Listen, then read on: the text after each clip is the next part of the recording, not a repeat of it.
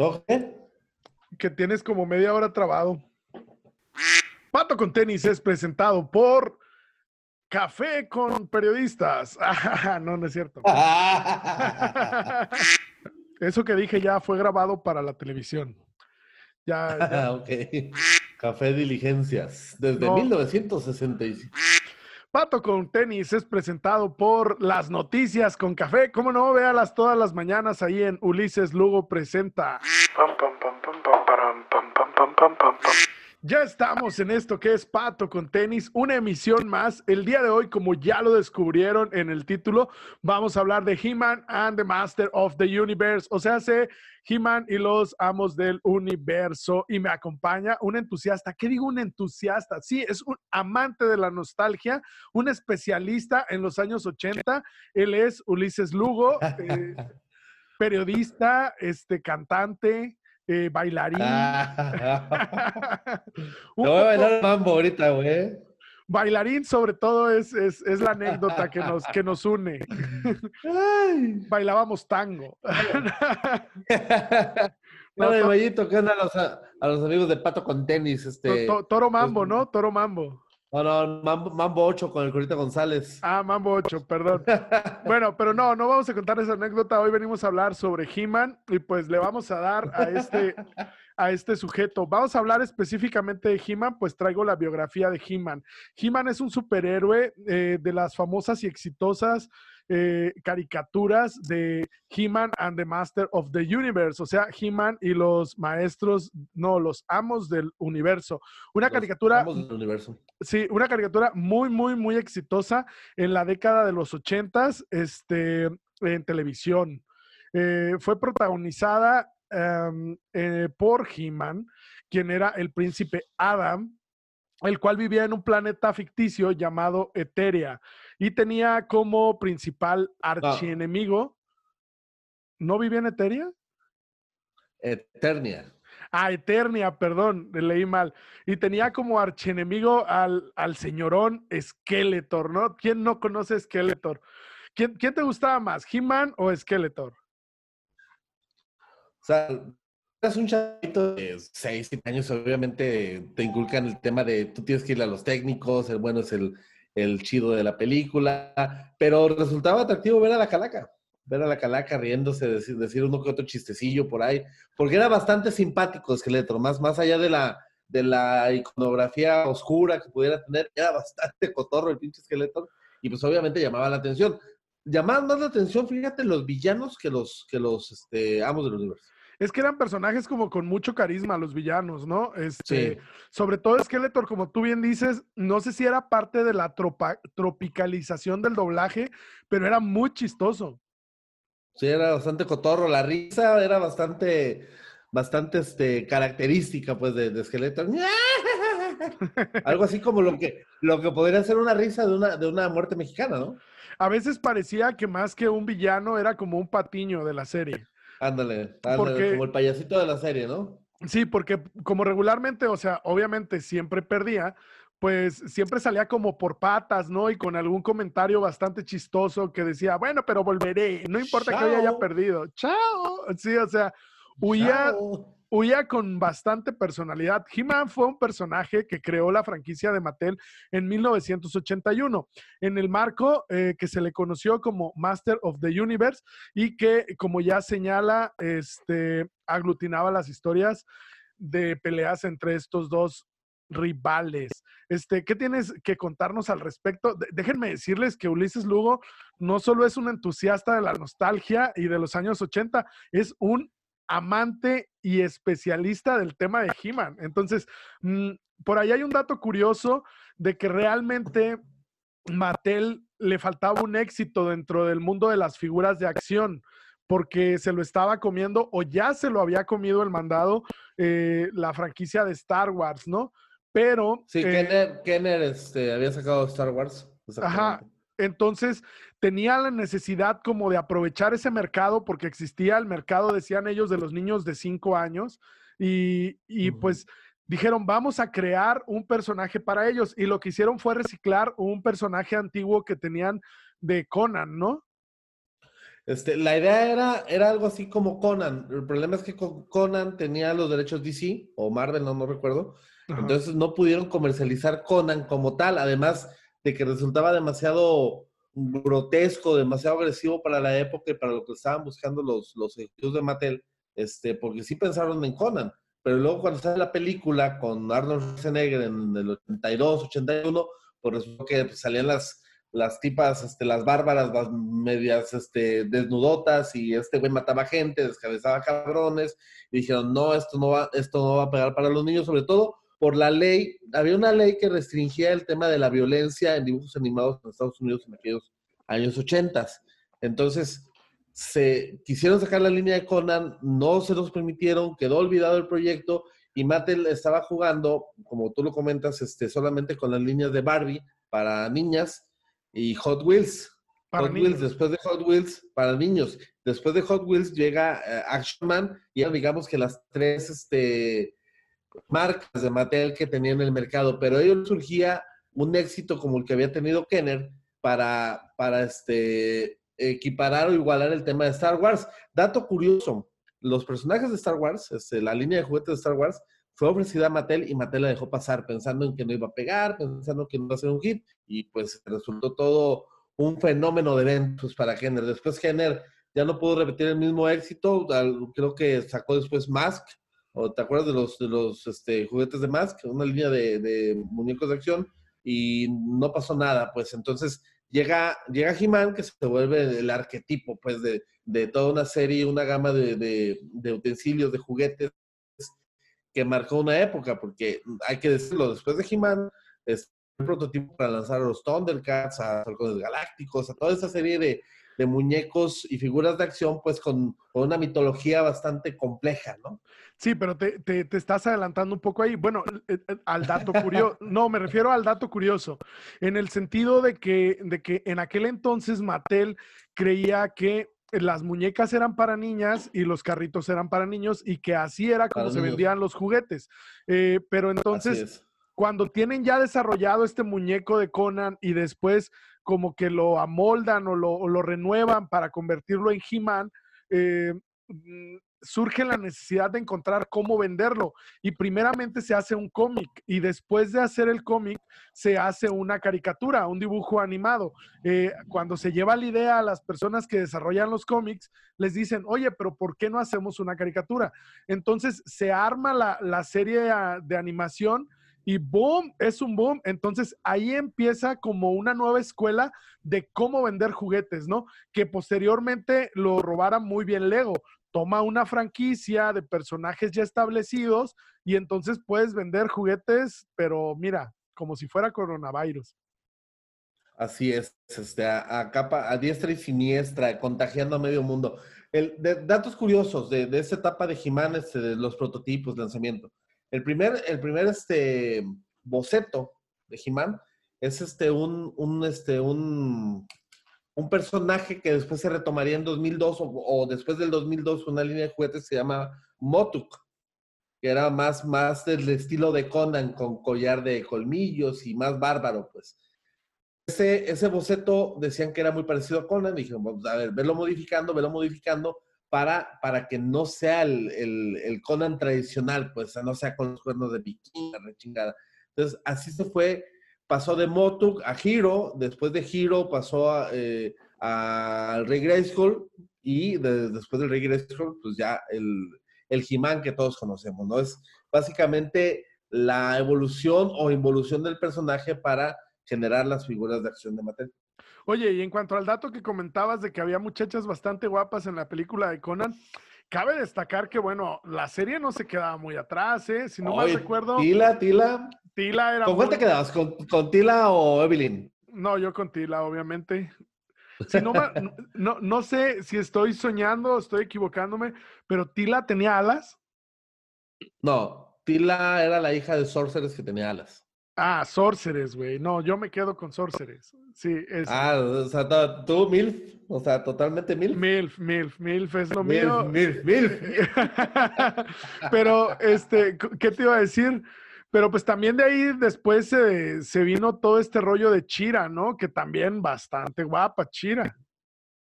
Así es. De hecho, el, la Shira fue un suceso con el tema de la película. O sea, el primer largometraje animado de Filmation, que fue El secreto de la espada, donde pues se muestra el universo alterno de He-Man que Shira, su hermana gemela, el nombre Adora, que fue raptada por Ordak y una, una historia que pues igual, igual seguiremos comentando a lo largo de la transmisión. Pero tenía, este, este tenía su propio este Skeletor, ¿no? Sí, Ordak, que era el maestro de Skeletor. Sí, era, era otro Skeletor que no era tan agradable, no era tan simpático, no hizo tanto. Era más hijo de puta, era más hijo de puta. misógino, misógino malvado. era, era, un hijo de puta totalmente. Pero te decía, y aquí, y este se desarrolla en Eteria, como mencionabas al principio. Ah, ok, ok, Eteria, en Eternia. Ah, ok, ok, ok. Pero entonces, no, pero es que cuando salía la presentación decía, hola, yo soy Ada, príncipe de Eteria. Ada, príncipe de Eternia. No, de, Eteria, de Eteria, decía de Eteria. Pues pronunciaba mal el güey porque pues, era Eternia, güey. Oye, ¿y no, no se dudaba de la sexualidad de He-Man? Era bastante chistoso de Rosita y el moradito que le ponían a He-Man con el blanco y luego el compañero del, tigre puto, pues que tenía Cringer, pues imagínate, medio sofílico, gay, o sea, bastante extraño, ¿no? Para la época, un personaje varonil, digamos, vestido de rosa, era muy sui generis, ¿no? Sí. Y luego melenita dorada, eh, pulcro, o sea, casi, casi era como un chamo. Zacatón. Era, eh, pero lo de Zacatón se entiende un poquito más, ¿no? Era como, como parte de su disfraz, porque se supone que nadie sabía que él era Jimán. Así es, algo, algo así.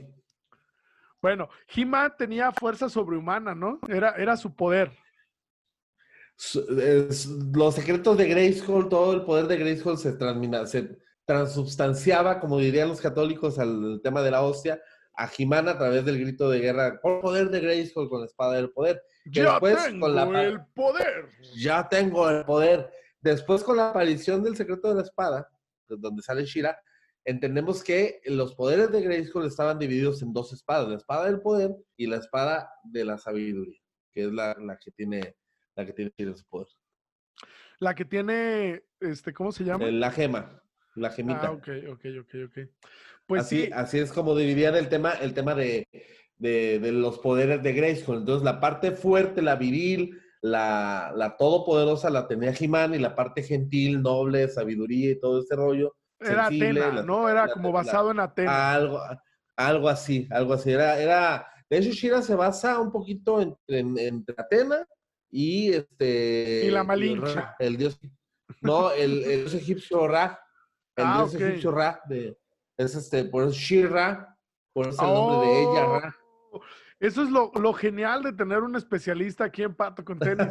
Oye, pero fíjate que me gustaría clavarme un poquito más en el rollo de Mattel no, en el rollo de Mattel, porque Mattel estuvo, o sea, a fin de cuentas la caricatura todos la conocemos, pero el rollo de Mattel, ¿cómo, cómo ves esto de que inventa esta nueva forma de vender eh, juguetes a partir de una caricatura, que es la misma fórmula de los Thundercats, es la misma fórmula de, de los G.I. Joe, y es la misma fórmula de varias series que conocimos que realmente no es el juguete de la serie, es la serie para el juguete. La serie del juguete. De hecho, de hecho sí fue bastante fortuito, porque dijeron, ya tenemos el producto, ya tenemos la línea, no la podemos comercializar con Conan, porque ya nos dijeron que Conan no, está vetado, que es demasiado violento y la, y la, chinga.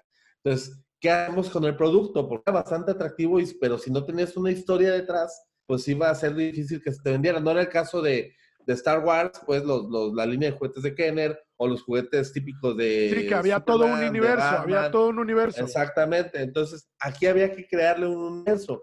Entonces, empezar, fíjate, Filmation entra hasta el 83, He-Man, la línea de juguetes de He-Man sale en el 81. Previo a Filmation, que dicho sea de paso, He-Man fue su serie más exitosa, pues, en lo que duró este estudio de animación este, en boga, porque Filmation tuvo primero el Llanero Solitario, tuvo a Blackstar, después de He-Man tuvo, tuvo a, a Bravestar, el Vaquero Galáctico, tuvo una serie de, de, personajes, pues, pero ninguno como He-Man. Pero bueno, previo, a Filmation.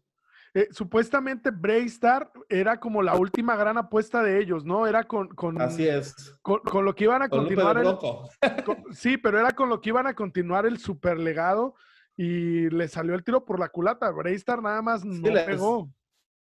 Les tronó, aunque la historia de Bravestar era bastante activa, ¿no? O sea, un- Creo que- Texas. Creo que no entendieron que nosotros ya estábamos como, como bien entendidos de su lenguaje, de su rollo. Exacto. Yo, yo, por ejemplo, amaba Braystar. Yo nunca entendí por qué Braystar no tuvo continuidad. Y resulta que Braystar no funcionó, no vendió juguetes. Pero eso sí, jamás tuve un juguete de Braystar, aunque sí anunciaban los juguetes de Braystar. Pues, eh, por a Tepic no llegó la línea de juguetes de Bravestar, no sea a Guadalajara o la Ciudad de México, pero a Tepic no llegó Bravestar. No, o no, no había. alguien tiene algún mono, un mono de Bravestar, pues lo habrá conseguido en la lagunita, Tepito, no sé, o sea, o algún primo de, de por allá se los trajo, pero no, aquí en Tepic nunca, nunca hubo. Te comentaba, antes de entrar a Filmation, entonces decían, ¿cómo los vendemos? ¿Qué historia le creamos? ¿Recuerdan los minicómics que venían en los, en los monitos? Sí, claro. Entonces, ahí, ahí empieza la historia de He-Man. En la historia Sí, de sí. He-Man, Skelet, ahí Empe- empiezan a em- contar, a contar una Empieza, empieza con una pequeña colaboración con la gente de DC. He-Man sí, siempre ha estado como relacionado o ligado a DC. Unos escritores y dibujantes de DC fueron los encargados de desarrollar ese mundo mágico, esa historia. Mira nada más, He-Man y los es es DC DC, DC Universe. DC. y los Master of the. Universe. Es que, Deja- Sí, ¿sabes? exactamente. Sabes, en 2016, este, la franquicia dueña de Batman, DC, compra a He-Man, ya definitivamente, Eh, que es algo que parece... Ah, Es el Skeletor madreándose a todos la Liga de la Justicia. Bien, yo le voy a Skeletor, por supuesto que sí. O sea, Ah, es, como, es como ahorita que todos le vamos a Penta 0, m Yo, yo, yo le voy a Skeletor. Los rudos, los rudos, los rudos, los rudos y Los el rudos, rudos. Entonces, ahí nace la historia de He-Man, pero la historia de que contaban en los, en los minicómics no tenía nada que ver con la línea de historia de, de, de Filmation. O sea, por ejemplo, tú sabías que Skeletor viene, es un demonio de la, de la dimensión de infinita que por accidente cae eterna y dice, pues aquí, pues ya llegué, me los voy a conquistar y me los voy a enchufar a todos. Man no era el príncipe Adams, era, era el, como el, pro- el, el hijo profetizado de una tribu de guerreros antiguos de Eternia que, que lo, lo llama Sorcerer. Tú vas a ser el guerrero. y la príncipe y Adam. El príncipe No, Adam no no, figuraba. existía, no existía. no existía, no existía en el mundo de los minicómics y entonces así se va generando. De hecho, Sorceress en los minicómics no es halcón ni alada, es este como serpiente, una, una Una armadura de co- una serpiente, cobra. que- una cobra, exactamente. Por el pasado que se pretendía contar a lo largo de los cómics, el pasado que se había tenido con los hombres serpientes liderados por King His en una, en una preeternia, pues antes de, de, de, He-Man con el, con el Rey Graceful. Wow. Oye, este, pero mm, que es que estaba leyendo, es que hay un chingo de historia de antes No. de, de Filmation. ¿eh? es que, es que estaba leyendo un dato curioso que, que, que no me sabía. Debemos destacar que la empresa DC Comics, creadora de Batman, compró luego los derechos del personaje de Mattel. En el año pasado, 2016, bueno, este artículo fue escrito Wow. en el 2017. Sí, sí, a huevo. los fanáticos del superhéroe terminaron el año ah, acongojados eh, cuando se dio a conocer la noticia. Ah, sí, no mames. ¿Sí lo sabes? He-Man. He-Man muere, pero Sí, se sabes, sí sabes quién lo mata. eh, Monra. El inmortal. Una, un híbrido de Mumra con Skeletor, o sea, un ¡Munra! con los poderes de Skeletor. el no inmortal. No, pero la, la imagen gráfica de Munra este, enterrando la espada del poder en, en- en, este, en He-Man es, este, es dramática totalmente. Y grotesca. No, grotesca no, es dramática. Es así de, no mames, ¿cómo No, crees? es que, es que vamos. ¿a, a poco León no es más chingón que He-Man? No mames. Es Porque que ahí vamos, básicamente, una cosa es, una cosa es Skeletor, un personaje a toda madre que yo pienso que, que en, en el, en el momento en el que estuviera encima de He-Man a punto de clavarle la espada, le dirían, ah, ¿cómo crees? Este, y lo dejaría en paz, güey. Este, pero no, Murra, no, Munra sí es el demonio, güey. O sea, Munra sí le tienes mello, ¿no? Sí. Sí, o sea, lo platicábamos en algún momento, ¿no? O sea, cuando platicábamos de cosas de estas, Munra era un personaje bastante desperdiciado en, en los Thundercats. O sea, y bastante desperdiciado en, en, las, en la serie televisiva que tú me quieras decir. O sea, no entendías eh como un güey en el universo que quieras. Ajá, exactamente. Es que sí tenía como mucho peso, tenía, era un personaje como redondo visualmente, pero, y la idea de cómo se transformaba de momia a, a ser más poderoso, estaba muy chida, estaba muy chida, pero le, le, faltaba como cosmogonía, contexto, o sea, le faltaba algo que, que, te diera más magia, ¿no? Que te hiciera entender por qué él era tan poderoso, porque era poderoso así como que nomás porque, ah, es bien chido ese güey. O sea, bueno, bien rudo, bien malo, más bien, pero no, no tenía... Sí, o sea, no te podías creer esa historia de que con el reflejo se, espantaba el güey, de, ah, la, maldad reflejada lo asustaba y la no mames.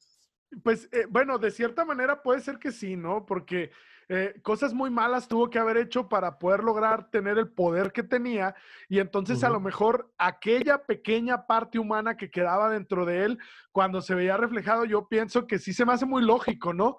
Que de repente decía, ve nada más a lo que he llegado, o sea, ve, ve de lo que fui capaz para lograr nada a veces. Fíjate, como lo, como lo comentas, o sea, básicamente es los que escribieron Thundercats dijeron, este, en su momento dijeron, es, es, demasiado villano para los felinos cósmicos, necesita un héroe de tal calado, o sea, que no era esqueleto para He-Man. Entonces, ¿a quién enfrentamos, pues? ¿Sabes? He-Man se volvió el complemento perfecto de Monra. A mí Skeletor, ¿te acuerdas de aquella como parodia que había en, en Cartoon Network en donde Birman conducía un late night? Ajá, sí a mí, eh, eh, creo que una vez invitó a Skeletor, ¿no? Sí. Pero a, a, mí se me hace como que Skeletor debería de hacer o dos cosas, ¿no? O sea, Skeletor en su vida real hace stand-up o hace conducción de programas de televisión. Sí, a huevo. O reality shows o, talk shows, algo así, ¿no? Sí, perfecto. Imagínate a Ada Esqueleto Ramones en el monólogo. Exacto. burlándose de Adam, ¿no? Así, ¿cómo puede ser que me gane al... ¿Cómo puede ser que me gane alguien con esa melena? O sea, así como esa, esa melena no asusta a nadie. algo así. No, aunque, aunque sí, tenía, sí tenía sus momentos buenos. Yo, por ejemplo, recuerdo mucho el capítulo 1 de he que es el rayo desaparecedor de, del de diamantes, porque la serie de Filmation, sí, la serie de Filmation no tiene un capítulo donde explique por qué He-Man es He-Man, por qué Adam es el escogido para, para tener la espada mágica. No hay una explicación, solamente como que pues, un día pues, vamos a empezarnos a grabar de aquí, desde aquí y empieza con el, el rayo desaparecedor del diamante, que es el primer capítulo de He-Man, de acuerdo a lo, a lo que yo tengo establecido. Yo tengo la temporada 1. No. Los, los primeros 33 capítulos de He-Man, aquí están, y el capítulo 1 es el rayo desaparecedor de diamante. Oye, pero ¿la tienes cerrada? Sí, güey, no la he abierto. ¿Es en serio? Sí, güey. Me, imagino que tienes alguna versión pirata que sí abriste y que fue donde la viste, ¿no? abuelita de Batman. de hecho, en versión pirata tengo, tengo la temporada 1 y temporada 2 del de, más bien, de volumen 1 y volumen 2 de la temporada 1. No he conseguido la temporada 2. ¿Cuántas temporadas son? Son dos temporadas de 65 capítulos cada uno igualito que los Thundercats. Son solo dos temporadas de 65 capítulos cada uno. Qué poquito, qué poquito les duraban las ganas de hacer el esfuerzo, ¿no? O sea, yo, yo me casaba más con los, con los Thundercats, pero He-Man, me acuerdo clarito, güey, que mi mamá llegó un día con una Betamax. Y, y entonces. Ah, genial la Betamax. Sí, entonces conectó la Betamax a la tele y me acuerdo que ese día había una reunión en mi casa, de, una reunión de adultos, y entonces a mí en... para que se entretenga el chiquillo, ándale. Para que se entretenga el chiquillo, güey, me pusieron, me pusieron He-Man en VHS. No mames, era una locura el pedo, güey de regresar el capítulo, de volverlo a poner. Este, lo hice tantas veces hasta que atasqué la cinta, güey y tuvimos que ir a, tuvimos que ir a este, a la tienda donde vendían las Betamax, tuvimos que ir a reclamar Ajá. la garantía y tuvimos que ir a Videovisión, que estaba allá donde estaba Ominix, en la plaza. Sí, adentro. ¿Cómo, se, cómo se llamaba la plaza? ¿Plaza Naya? Plaza Naya. Plaza Ah, Naya. tuvimos- o Plaza Omnis by Naya. sí, Naya Plaza o algo así. tu- tuvimos que ir y ahí mi mamá tuvo que poner la cara de que, ay, es que el niño echó a perder la película. entonces, entonces, todo el, Águila, to- sí, todo el inicio de, de- de la videocasetera y todo ese pedo fue con He-Man Sí, des- destruyendo, destruyendo la primera película que rentamos. sí, pero básicamente esos fueron los inicios, pues. Y, y hablamos de Filmation. Entonces, Filmation entra en el 83 con el primer capítulo este. Pero para, esto, para poder llegar a esta parte, dice, a ver, tienes que adecuar una historia donde no haya sangre, donde la violencia no sea explícita. Si te fijas, He-Man, o sea, usaba la espada para transformarse y, y como un escudo. Básicamente se la pasaba desviando proyectiles y la chingada. Nunca Le, le nunca levantó, sí, nunca levantó la espada contra alguien, pues. Solo los madreaba a puños o aventándoles piedras y la, y la chingada. Y otro de los, de los criterios que estableció este, Mattel para, para que no fuera agresivo su línea de juguetes es, tienes que hacer que haya una moraleja, una historia buena y la chingada. Ah, Pues, cuando ¿cómo salía- hacemos? Eh, ándale. Cuando en la historia de hoy, amiguitos, vimos como Orco Sí, siempre había, siempre había un, este, un ojo, mucho ojo, ¿no? Al final era Así es. como de, una La mor- moraleja. La moraleja de hoy es que no debes gastar todo tu dinero en el mismo lugar. Este, no, no te gastes todo en dulces. Así como, Sí, sí. O sea, y, y, y se la sacaban de la manga muy chido, o sea, porque hablaban de un tema que no tenía nada que ver con el pinche este capítulo, por ejemplo, con lo de las drogas. O sea, Ah, en este capítulo fulano ¿Hablaba de drogas? No, sí, lo, lo llegaron, a, a- llegaron a hablar de drogas y sustancias. yo no me acuerdo de eso, güey. Sustancias sí, sí, sí, extrañas. sí. Pero eso para mí que era una situación que debía de, de, de platicarla o Orco o Gringer. Pues la platicaban, no, la platicaba uh, Jimán. He-Man. No, pero fíjate, yo siento que había dos personajes muy carismáticos en la serie, o más bien había tres, pues Skeletor. Pero después de Skeletor, no manches, ¿quién no ama a Orco? O sea, me, re- Orco. me refiero yo al, al diseño, al dibujo del monito es genial, es, es- es muy, es. muy chido. Y, y Gringer, pero Gringer más bien como, como ya, como. Battlecat, como Battlecat. Sí. Oh, qué cosa tan chida. Por ahí también había la anécdota de que estaban buscando la manera de que He-Man tuviera un transporte. Y entonces había como muchas opciones, pero llegaron a la conclusión de este gato. ¿Tú, tú te sabes la historia? Este, no, no me la sé muy bien, solamente sé que el gato de, el prototipo de Cat para la línea de juguetes ya había salido en una línea de juguetes anterior, donde, donde había una línea de animales, no recuerdo cuál. Dijeron, a ver, pues, tráete ese pinche gato y píntalo de verde, güey, ponle las rayas, rayas amarillas y ahí está, tu pinche Battle. Entonces, Lo que- ¿cómo lo convertimos a algo más chingón? Pues ponle una coraza, punto. Lo que es, lo que es impresionante de la línea de, de Mattel, o sea, es que aquí yo creo que la charla más rica no es sobre He-Man, ¿no? Que a fin de cuentas He-Man es una caricatura como todas las de los ochentas que se limitan a contarte una historia de pelea entre el bien y el mal, ¿no? No va, Sí, más, a- no, no va más allá la serie. Este, pero la historia más rica es todos esos, eh, ¿cómo decirte? Pues to- to- todas esas peripecias que hacía Mattel por poder vender estos juguetes, pero de repente reciclaron a Conan y lo convirtieron en He-Man, pero entonces dijeron, hey, oye, creo que ahí tenemos este, tenemos la fórmula, ¿no? Entonces, este güey necesita un vehículo y, y ¿qué tenemos en bodega, no? O sea, así como, ¿qué hay en la bodega? ¿Sí? Y, y- y por a ahí, ver, ¿qué chingados le inventamos a este güey? sí, que creo que también es el detalle de, por ejemplo, así de, oye, pero, y como que necesita un lugar, ¿no? Necesita algo, necesita algo para jugar, un escenario para que los niños jueguen. Como, y como dijeron- una baticueva, ¿no? Sí, necesita una, una baticueva. Y dijeron, pues por ahí tenemos un castillo. Entonces, es- existe la anécdota que si alguna vez eh, tuviste el, el castillo de Gresco, ¿tú lo tuviste cuando eras niño? Sí, sí lo tuve. lo perdí miserablemente en la azotea de mi casa, comido por el sol, pero bueno. ¿Y te acuerdas, te acuerdas que los personajes no cabían por la puerta del castillo de Grayskull? Sí. O sea que, que sí, la, básicamente era una escenografía. la dimensión, la dimensión del castillo no tenía nada que ver con la dimensión de los monos. Entonces, era una recicladera de cosas de que, ¿y qué más hay en la bodega? Ah, pues hay eso, ¿no? Así como de, ah, pues pónselo y que sea su castillo. O sea, lo llevaron al extremo. Les funcionó muy chingón, pero sí llevaron al extremo el rollo de reciclar todas esas eh, situaciones que no les habían funcionado en el pasado. Creo que eso es lo más divertido de He-Man, ¿no?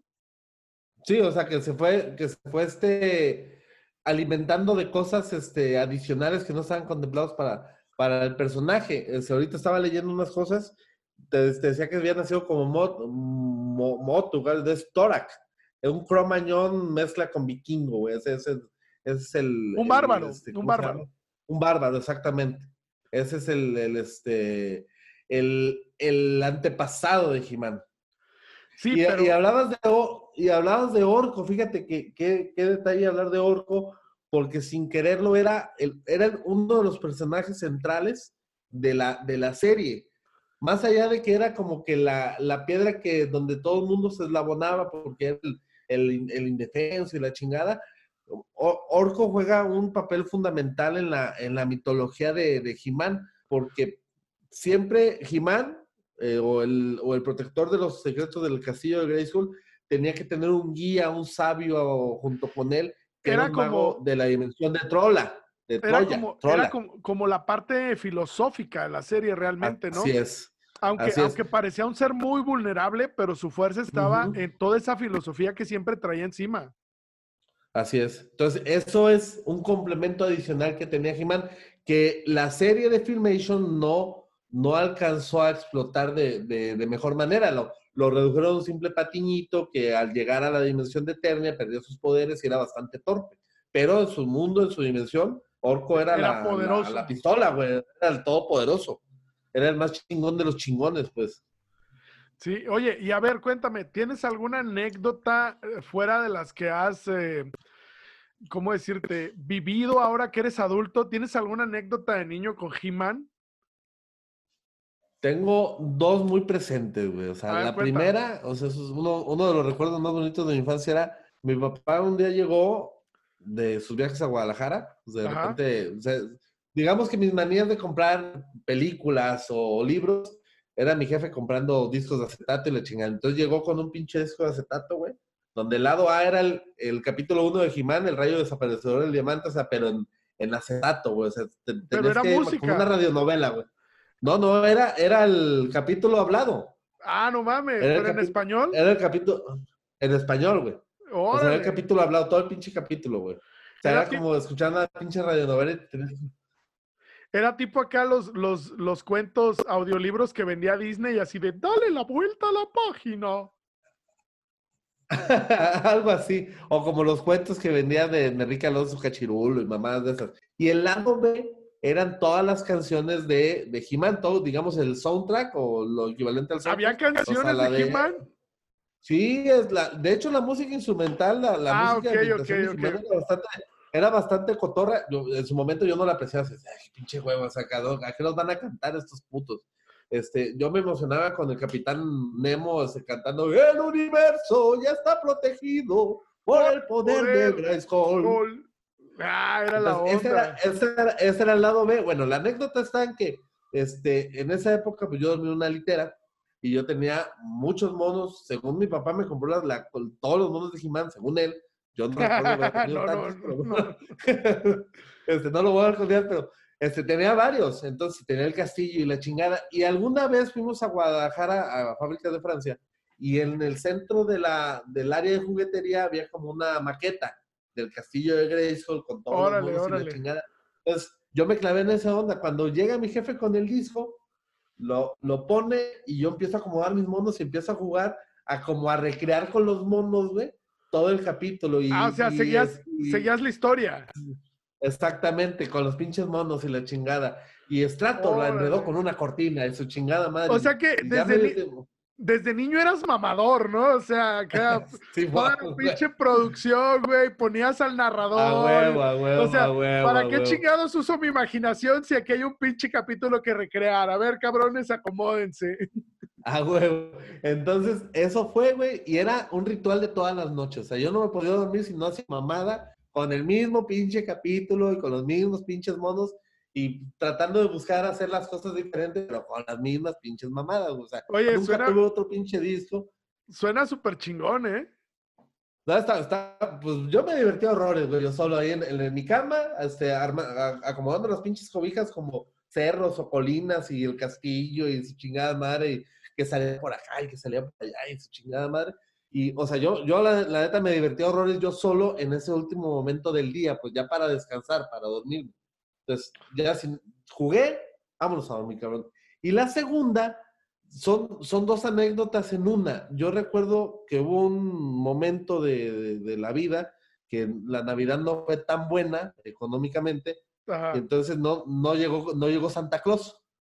Llegaron los reyes, pero llegaron los reyes con estas versiones este, mexicanas de plástico duro de Jimán, de donde le quitaba las pinches patas, güey. Yo tenía, yo tenía un Battle Cat de, de esos de, de, plástico inflado, güey. Ah, yo, bueno, yo no, nunca lo vi, pero digamos que eran las réplicas de los monos de Mattel del plástico así finito y la chingada, pero con plástico del de los luchadores, güey. Entonces le quitabas a presión las, las, entonces le, le, intercambiabas piezas a los pinches monos, inventabas tus, tus monos había, había copias de los, de los personajes de He-Man y de repente estos güeyes pues, se empezaban a inventar hombres lobos y su chingada madre en el mismo Que eran enemigos. Que eran enemigos. Entonces, pues yo tenía un pinche bolsonón, güey. De ese sí tenía un pinche bolsonón de monos, güey, del, Día de Reyes. Como a los tres, cuatro meses, mi mamá me llevó una de tantas idas al, al Entonces yo me llevé mis monos porque yo me... Y los perdiste. Se me quedaron en el taxi, güey. No, pues el drama, de, el drama de la vida y mi mamá hasta lloró, güey, o sea, porque le dio tanto sentimiento de cómo me agüité, o sea, porque no fue un berrincho, fue así como de, mis monos, ¿con qué voy a jugar? Sí, sí, sí, era. O sea, eh, o sea, como que el tesoro de tu vida se te fue, güey. O sea, era un duelo, era un duelo. Sí, o sea, era algo bien, bien traumante, güey. Para mí fue bien traumante, así como de cuatro días así de, ¿qué voy a hacer? Oye, y ahorita cuando se te pierde algo, todo bien, ¿no? Eh, dependiendo. dependiendo de qué, güey. Dependiendo digo, ayer, ayer terminé, ayer, fíjate, curiosamente. Ay, güey, me ganó la risa, perdón. Curiosamente, son de esas pinches experiencias que, al, que después le das para atrás y dices, ahí ah. aprendiste, güey, que no puedes, que no puedes, que no puedes sustituir nada. Allá aprendiste a decir adiós o no. o, no. no. No, no, o sea, que no puedes sustituir nada, güey. O sea, lo que es es. Y no lo puedes reemplazar, güey. Aunque sea algo, aunque te traigan el mismo pinche mono, güey. Somos un capítulo de He-Man, tenemos moraleja, güey. A huevo, cabrón. Entonces, así, güey. Entonces, esa fue mi niñez. Digamos que He-Man fue, marcó mi niñez. O sea, yo no tengo tatuajes, yo me quiero poner un tatuaje. Mi, mi, opción uno es, es la espada del poder en el brazo. Yo mi, mi, opción 27 de tatuaje es orco. Lo acabo de pensar durante este capítulo. La O de orco, ¿eh? O sea, estaría chingón. Fíjate, y el, cómic de he ese de DC Masters, adivina quién es el, el, villano de villanos, el villano cabrón. Ay Dios, no sé. Es orco, güey. ¿Por qué? ¿Por qué vuelven a malo a Orco, Orco, Orco se le mete un espíritu maligno y la chingada y manipula todo, güey. Manipula esqueleto, manipula todo el pedo. De hecho, hay un capítulo donde se vuelve malo en la serie, ¿no? Mm, no, no lo recuerdo, creo que sí, pero sí, fíjate que no, no, no lo tengo muy presente. Sí, hay un pues, capítulo donde se envenena con algo y como que anda ahí haciendo daguillas. Valiendo, valiendo madre. Entonces, fue una, una época muy chingona, güey, de, estar de lunes a viernes, ver los pitufos a las tres y media, a las cuatro de la tarde. más, bien, cuatro de la tarde pitufos y cuatro y media Jimán. O sea, a huevo, y en, las pinches motitos esas que les metían las pinches manos así, güey, se sentaban bien raro, o sea, como que no cabían, pero a huevo tenían que sentarse. Y empezaron a volar por todas partes, güey. Hay un chingo, está, está bien contada, güey. O sea, Por ejemplo, ¿tú sabías que Jimán es mitad humano, mitad eter- eternio? No, no, no. La mamá, la reina Marlena, es una astronauta que cayó en un hoyo negro, se perdió en el espacio y aterrizó en, en este, en Eternia. Ahí, se- ahí la conoce Randall, sin barba y bigote, se enamora de ella y tienen a los gemelos este, eh, Adora y, y Adam. Entonces, Jimán, pues es mitad terrícola. Cualquiera hubiera pensado que el que cayó en un hoyo negro fue el papá de Jimán. Jamás hubiera No. pensado que sería su mamá. Es que la del hoyo era la mamá. Sí, la del no, hoyo negro, o sea, la, la- la protagonista sí, del no, hoyo negro. No expliques mi chiste, por favor.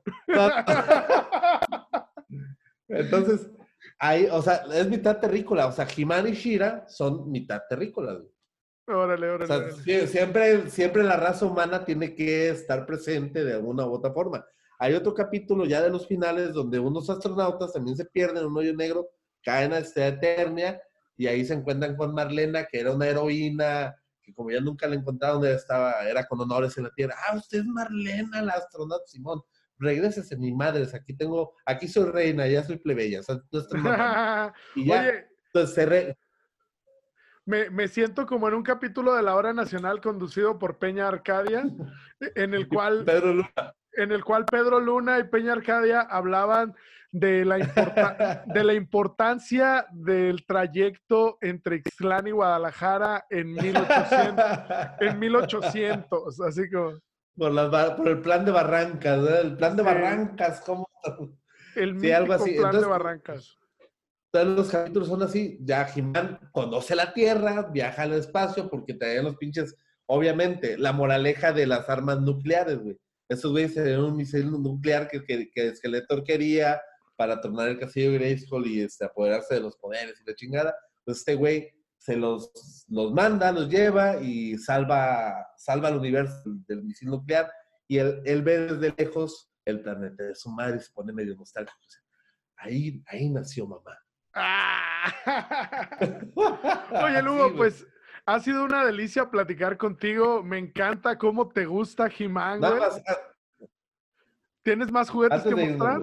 ¿Tienes más juguetes que mostrar? Ah, no puede ser una aberración, una aberración.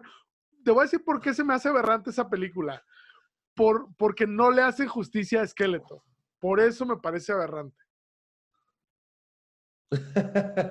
no, pero el, chi- el chido de la película es esqueleto, güey. O sea, se roba los poderes de Sorceress. Sí, pero es una película muy rara en la que ellos vienen a nuestra realidad supuestamente, ¿no? O sea, van Así a los años 80 y conviven con la gente, ¿no? Y se apega mucho a los minicómics. Es más la historia de los minicómics que la de Filmation. Sí, Ahí porque es, puedes ver el... es más He-Man que, que Príncipe Adam, casi todo el es. tiempo. y ahí puedes ver el debut de Cour- Courtney Cox de Friends. Ah, ok, ok, ok. Es, es la, la, la muchachita La, la, bonita. La bonita. Dato adicional, se espera para el 2021, ahora sí, la película de He-Man. O sea, la película bien hecha, quieres decir. La película bien hecha, exactamente. Muy bien. Bueno, Lugo, muchísimas gracias. De verdad, este capítulo fue una delicia. Es de mis favoritos de esta saga de Pato con tenis. Este, qué chido cómo disfrutas eh, recordar. eh, bueno, eso siempre da. Tú disfrutas recordar todo el tiempo. Pero qué chido, qué Oye, chido, recuerda, o sea, qué chido disfrutas He-Man, güey. Qué chido. o sea, hablando de recuerdos, tú estuviste en mi cumpleaños el año pasado. Ah, tu pastel fue el castillo de Grayskull, güey. Y con Con He-Man. He-Man a un lado, güey. Mamadorcísimo. Te digo que siempre has sido un mamador, cabrón. Pues está muy bien. Eh, este episodio ha llegado al final. Este, invita a la gente a que te vean ahí donde tú te dejas ver.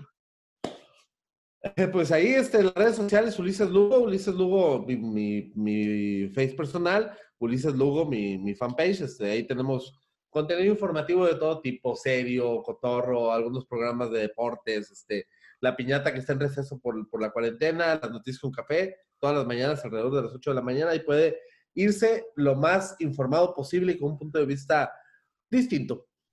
Distinto y, y carismático y chistosón, ¿no? Y, mama- y mamador, mamador, así Si es. alguna vez usted se imaginó si el peje fuera periodista, periodista, ¿cómo sería? pues puede ver las noticias con café cada mañana y ahí puede descubrir cómo sería si el peje fuera un periodista. Algo así. Luego, gracias. Un abrazo. Esto fue. Dale, vale, muchas gracias. Esto fue Pato con tenis. Nos vemos pronto. Adiós.